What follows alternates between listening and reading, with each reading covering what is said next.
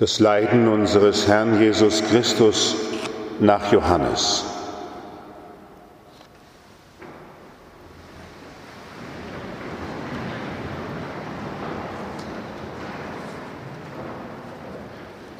Jesus ging mit seinen Jüngern hinaus auf die andere Seite des Baches Kidron. Dort war ein Garten. In den ging er mit seinen Jüngern hinein. Auch Judas, der ihn auslieferte, kannte den Ort, weil Jesus dort oft mit seinen Jüngern zusammengekommen war. Judas holte die Soldaten und die Gerichtsdiener der Hohepriester und der Pharisäer und kam dorthin mit Fackeln, Laternen und Waffen. Jesus, der alles wusste, was mit ihm geschehen sollte, ging hinaus und fragte sie, wen sucht ihr? Sie antworteten ihm, Jesus von Nazareth. Er sagte zu ihnen, ich bin es. Auch Judas, der ihn auslieferte, stand bei ihnen. Und als er zu ihnen sagte, ich bin es, wichen sie zurück und stürzten zu Boden. Er fragte sie noch einmal, wen sucht ihr? Sie sagten, Jesus von Nazareth.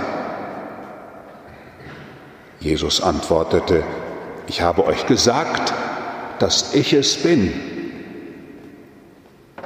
Wenn ihr also mich sucht, dann lasst diese gehen. So sollte sich das Wort erfüllen, das er gesagt hatte, ich habe keinen von denen verloren, die du mir gegeben hast. Simon Petrus, der sein Schwert bei sich hatte, zog es, traf damit den Diener des Hohepriesters und hieb ihm das rechte Ohr ab. Der Diener aber hieß Malchus. Da sagte Jesus zu Petrus, steck das Schwert in die Scheide. Der Kelch, den mir der Vater gegeben hat, soll ich ihn nicht trinken?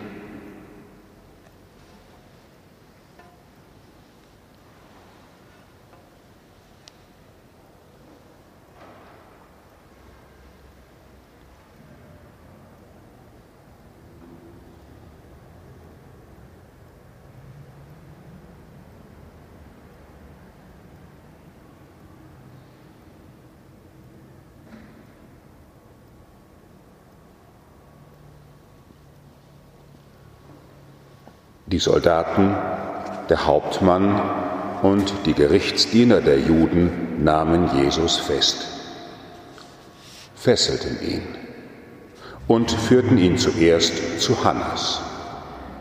Er war nämlich der Schwiegervater des Kaiaphas, der in jenem Jahr Hohepriester war. Kaiaphas aber war es, der den Juden den Rat gegeben hatte, es ist besser, dass ein einziger Mensch für das Volk stirbt. Simon Petrus und ein anderer Jünger folgten Jesus. Dieser Jünger war mit dem Hohepriester bekannt und ging mit Jesus in den Hof des Hohepriesters. Petrus aber blieb draußen am Tor stehen. Da kam der andere Jünger, der Bekannte des Hohepriesters, heraus. Er sprach mit der Pförtnerin und führte Petrus hinein. Da sagte die Pförtnerin zu Petrus, bist nicht auch du einer von den Jüngern dieses Menschen? Er sagte, ich bin es nicht. Die Knechte und die Diener hatten sich ein Kohlenfeuer angezündet und standen dabei, um sich zu wärmen, denn es war kalt. Auch Petrus stand bei ihnen und wärmte sich. Der Hohepriester befragte Jesus über seine Jünger und über seine Lehre. Jesus antwortete ihm, ich habe offen vor aller Welt gesprochen. Ich habe immer in der Synagoge und dem Tempel gelehrt, wo alle Juden zusammenkommen. Nichts habe ich im Geheimen gesprochen. Warum fragst du mich? Frag doch die, die gehört haben, was ich zu ihnen gesagt habe. Siehe, sie wissen, was ich gesagt habe. Als er dies sagte, schlug einer von den Dienern, der dabei stand, Jesus ins Gesicht und sagte, antwortest du so dem Hohepriester? Jesus entgegnete ihm, wenn es nicht recht war, was ich gesagt habe, dann weise es nach. Wenn es aber recht war, warum schlägst du mich? Da schickte ihn Hannas gefesselt zum Hohepriester Kaiaphas. Simon Petrus aber stand da und wärmte sich. Da sagten sie zu ihm, bist nicht auch du einer von seinen Jüngern? Er leugnete und sagte, ich bin es nicht. Einer von den Knechten des Hohepriesters, ein Verwandter dessen, dem Petrus das Ohr abgehauen hatte, sagte, habe ich dich nicht im Garten bei ihm gesehen? Wieder leugnete Petrus. Und gleich darauf krähte ein Hahn. Von Kaiaphas brachten sie Jesus zum Prätorium es war früh am Morgen. Sie selbst gingen nicht in das Gebäude hinein, um nicht unrein zu werden, sondern das Paschalamm essen zu können. Deshalb kam Pilatus zu ihnen hinaus und fragte, welche Anklage erhebt ihr gegen diesen Menschen? Sie antworteten ihm, wenn er kein Übeltäter wäre, hätten wir ihn dir nicht ausgeliefert. Pilatus sagte zu ihnen, nehmt ihr ihn doch und richtet ihn nach eurem Gesetz. Die Juden antworteten ihm, uns ist es nicht gestattet, jemanden hinzurichten. So sollte sich das Wort Jesu erfüllen, mit dem er angedeutet hatte, welchen Tod er sterben werde. Da ging Pilatus wieder in das Prätorium hinein, ließ Jesus rufen und fragte ihn, bist du der König der Juden? Jesus antwortete, sagst du das von dir aus? Oder haben es dir andere über mich gesagt? Pilatus entgegnete, bin ich denn ein Jude? Dein Volk und die hohe Priester haben dich an mich ausgeliefert. Was hast du getan? Jesus antwortete, Mein Königtum ist nicht von dieser Welt. Wenn mein Königtum von dieser Welt wäre, würden meine Leute kämpfen, damit ich den Juden nicht ausgeliefert würde. Nun aber ist mein Königtum nicht von hier.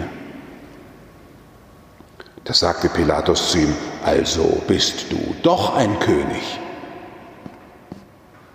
Jesus antwortete, du sagst es. Ich bin ein König. Ich bin dazu geboren und dazu in die Welt gekommen, dass ich für die Wahrheit Zeugnis ablege. Jeder, der aus der Wahrheit ist, hört meine Stimme. Pilatus sagte zu ihm, was ist Wahrheit?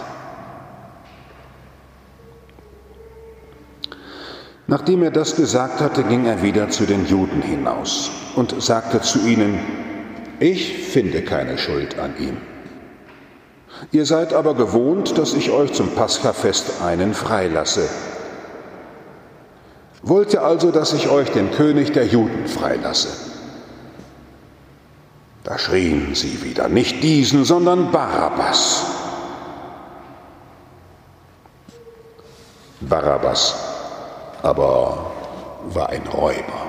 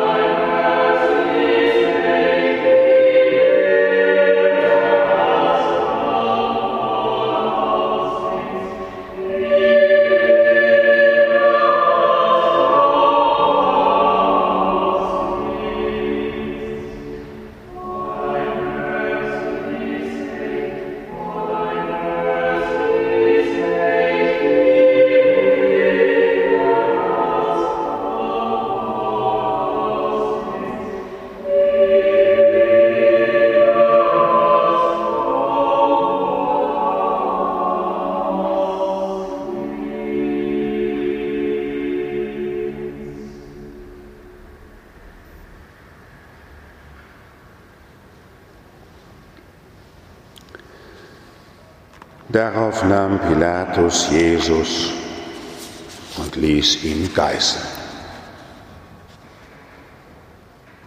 Die Soldaten flochten einen Kranz aus Dornen. Den setzten sie ihm auf das Haupt und legten ihm einen purpurroten Mantel um.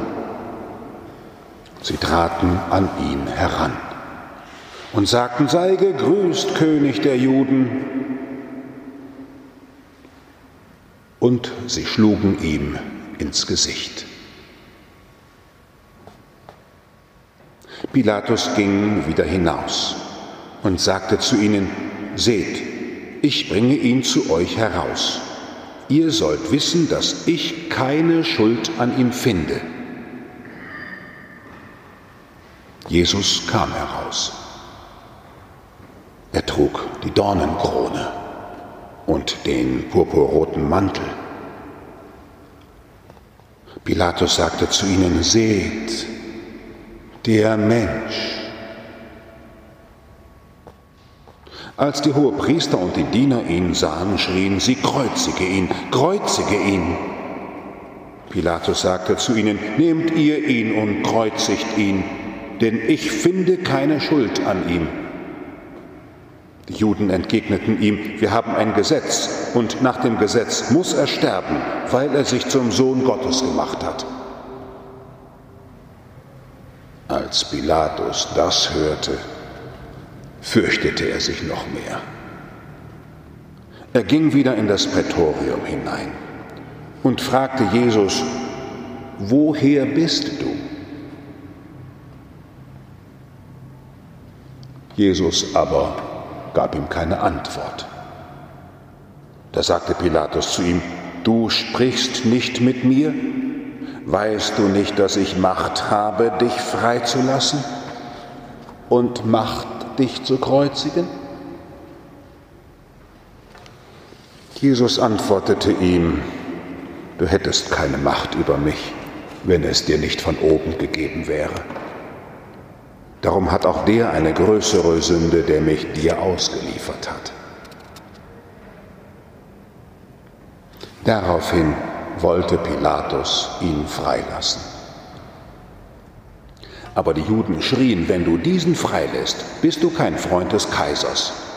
Jeder, der sich zum König macht, lehnt sich gegen den Kaiser auf.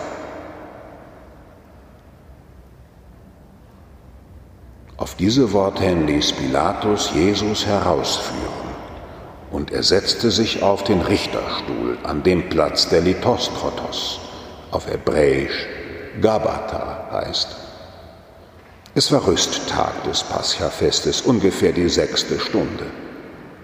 Pilatus sagte zu den Juden, seht euer König. Sie aber schrien, hinweg, hinweg, kreuzige ihn. Pilatus sagte zu ihnen, euren König soll ich kreuzigen? Die Hohepriester antworteten, wir haben keinen König außer dem Kaiser.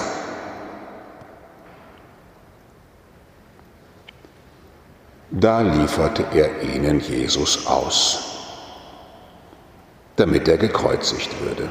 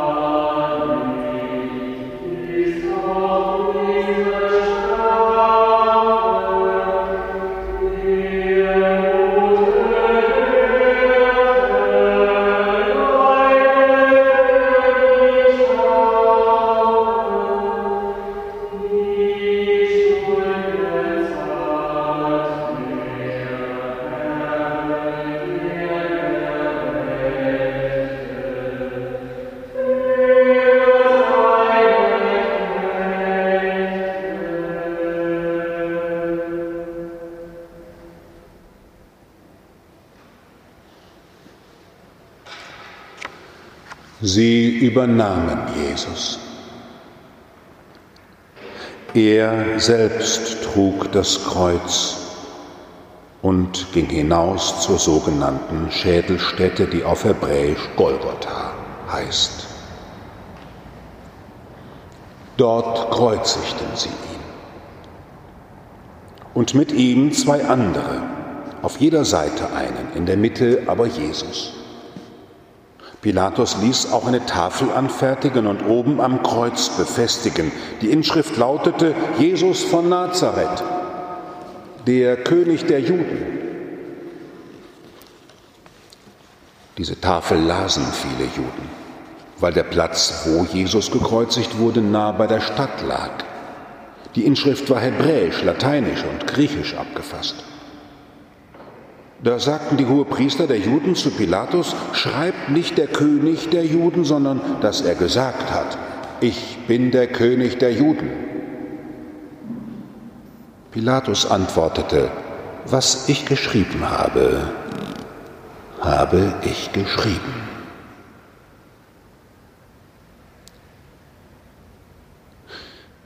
Nachdem die Soldaten Jesus gekreuzigt hatten, nahmen sie seine Kleider und machten vier Teile daraus, für jeden Soldaten einen Teil.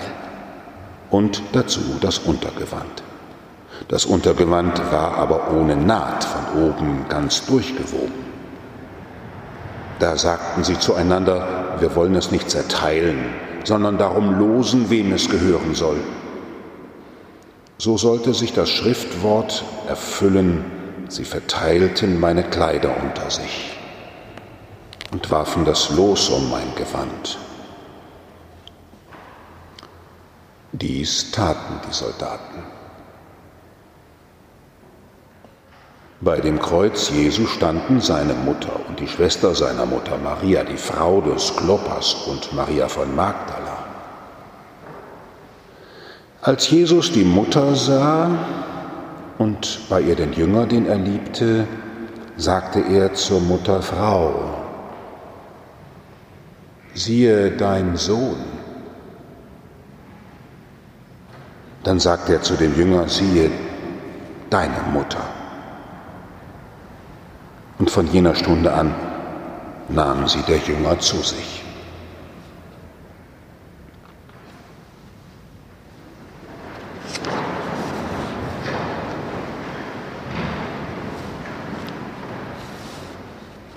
Danach, da Jesus wusste, dass nun alles vollbracht war, sagte er, damit sich die Schrift erfüllte, mich dürstet. Ein Gefäß voll Essig stand da. Sie steckten einen Schwamm voll Essig auf einen Ysopzweig und hielten ihn an seinen Mund. Als Jesus von dem Essig genommen hatte, sprach er, es ist vollbracht. Und er neigte das Haupt und übergab den Geist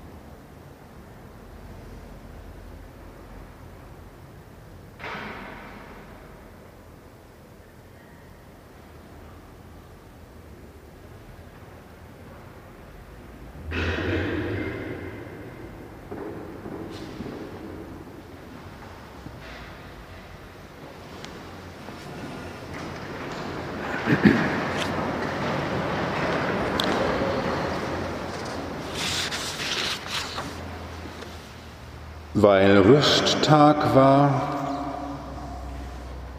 und die Körper während des Sabbats nicht am Kreuz bleiben sollten, dieser Sabbat war nämlich ein großer Feiertag, baten die Juden Pilatus, man möge ihnen die Beine zerschlagen und sie dann abnehmen.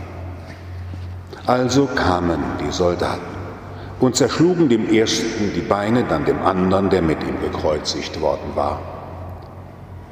Als sie aber zu Jesus kamen und sahen, dass er schon tot war, zerschlugen sie ihm die Beine nicht, sondern einer der Soldaten stieß mit der Lanze in seine Seite, und sogleich floss Blut und Wasser heraus. Und der es gesehen hat, hat es bezeugt, und sein Zeugnis ist wahr. Und er weiß, dass er Wahres sagt, damit auch ihr glaubt. Denn das ist geschehen, damit sich das Schriftwort erfüllte, man soll an ihm kein Gebein zerbrechen. Und ein anderes Schriftwort sagt, sie werden auf den blicken, den sie durchbohrt haben. Josef aus Arimathea war ein Jünger Jesu aber aus Furcht vor den Juden nur im Verborgenen. Er bat Pilatus, den Leichnam Jesu abnehmen zu dürfen. Und Pilatus erlaubte es. Also kam er und nahm den Leichnam ab. Es kam auch Nikodemus, der früher einmal Jesus bei Nacht aufgesucht hatte. Er brachte eine Mischung aus Myrrhe und Aloe, etwa 100 Pfund. Sie nahmen den Leichnam Jesu und umwickelten ihn mit Leinenbinden, zusammen mit den wohlriechenden Salben, wie es beim jüdischen Begräbnis Sitte ist.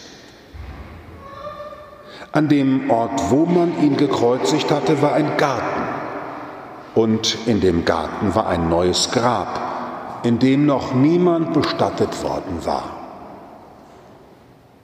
Wegen des Rüsttages der Juden und weil das Grab in der Nähe lag, setzten sie Jesus dort bei.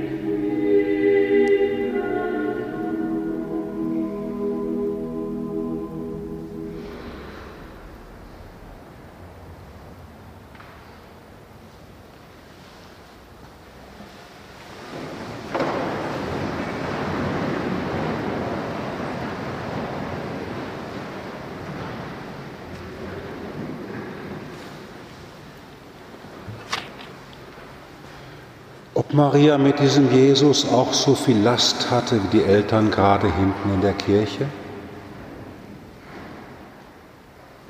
Diese quengeligen Kinder, die ihren Kopf durchsetzen wollen und schreien, dass Mama und Papa tun müssen, was sie wollen. Du bist doch für mich da. Du hast für mich da zu sein.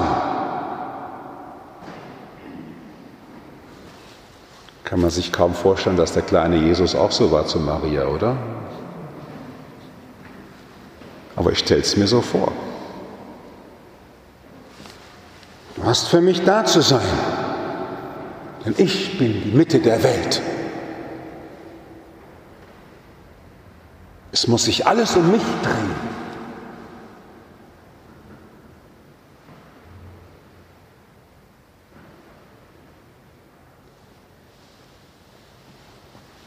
Und wie kam das nur? Dass daraus dieser Mann wurde, der so ganz anders durch diese Passion geht.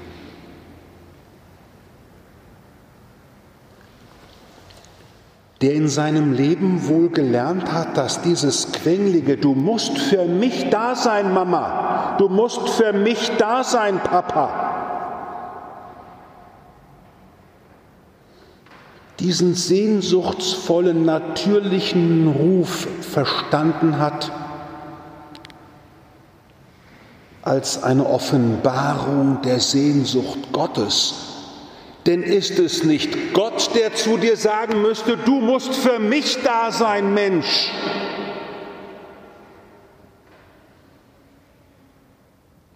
Du musst für mich da sein. Wer bist du, dass du dich vor mich hinstellst und sagst, Gott, du musst aber dies und du musst aber das? Wann warst du denn für mich da?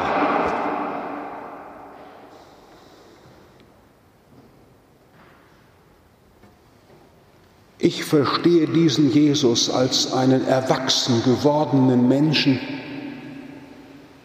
der das kindliche Rufen, du musst für mich da sein, identifiziert hat als Ausdruck des Gottes, der im Kinde wohnt und zum Menschen sagt, du musst für mich da sein.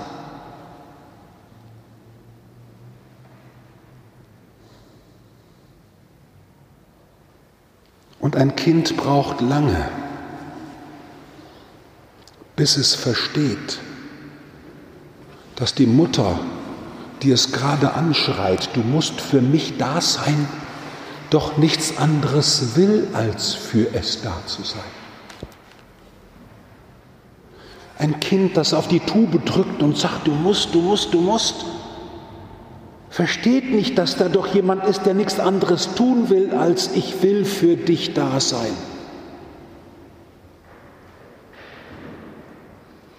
Und es braucht einen langen Reifungsprozess.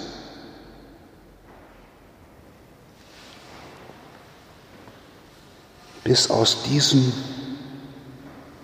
Du musst für mich da sein, erstens eine Erkenntnis wird voller Demut. Du willst für mich da sein, Papa. Du willst für mich da sein, Mama. Dann darf ich gar keinen Anspruch an dich haben. Denn dein Wesen ist ja reines, ich will für dich da sein. Und daraus wächst in der reifenden Seele der Verzicht auf jedes, ich will, dass du für mich da bist. Welt, Frau Merkel, Wissenschaft, Kirche, du musst für mich da sein und wehe, du bist nicht für mich da, dieses quengelige, unerwachsene, kindische Getue. Und wir feiern heute den Karfreitag, damit ihr heute lernt, nie mehr zu sagen, ich will, dass du für mich das und das machst und wehe, du machst es nicht. Ich dachte, du würdest das machen. Und Bedingung um Bedingung knüpft an die Liebe. Wir kommen heute zusammen, weil wir lernen wollen von einem Gott, der eben nicht mehr sagt, du musst für mich da sein und wehe, du bist es nicht, sondern da wird ein Kreuz aufgestellt von einem Gott, der nichts anderes ist als ein für euch und für alle. Ich will für dich da sein. Dann lass mich Gott auch so werden, dass ich nur noch für dich da sein will. Du bist wie eine gütige Mutter und ein liebender Vater Gott, reine Hingabe an mich. Unter der Sonne deiner Liebe verbrennt all mein Wünschen und ich will dich nur noch zurücklieben. Mit meinem Leben und Sterben, mit meinen guten und bösen Seiten, mit meinem großen Glauben und kleinen Glauben will ich nur noch dich zurücklieben.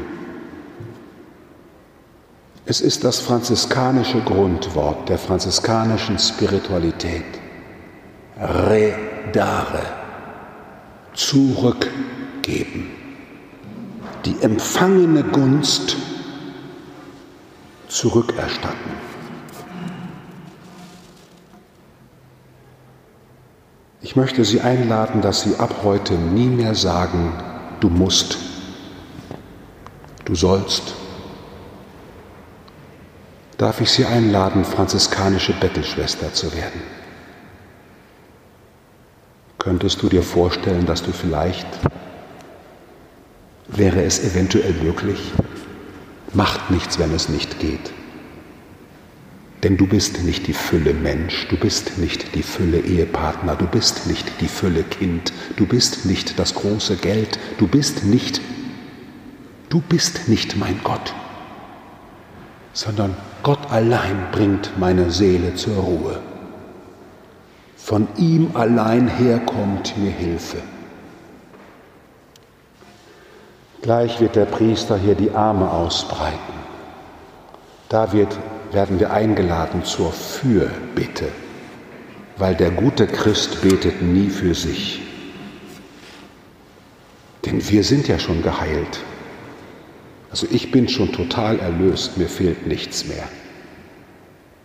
Und weil Gott in mir lebt und er die ganze Fülle in mir ist, kann ich Fürbitte halten, weit blicken die Arme ausbreiten.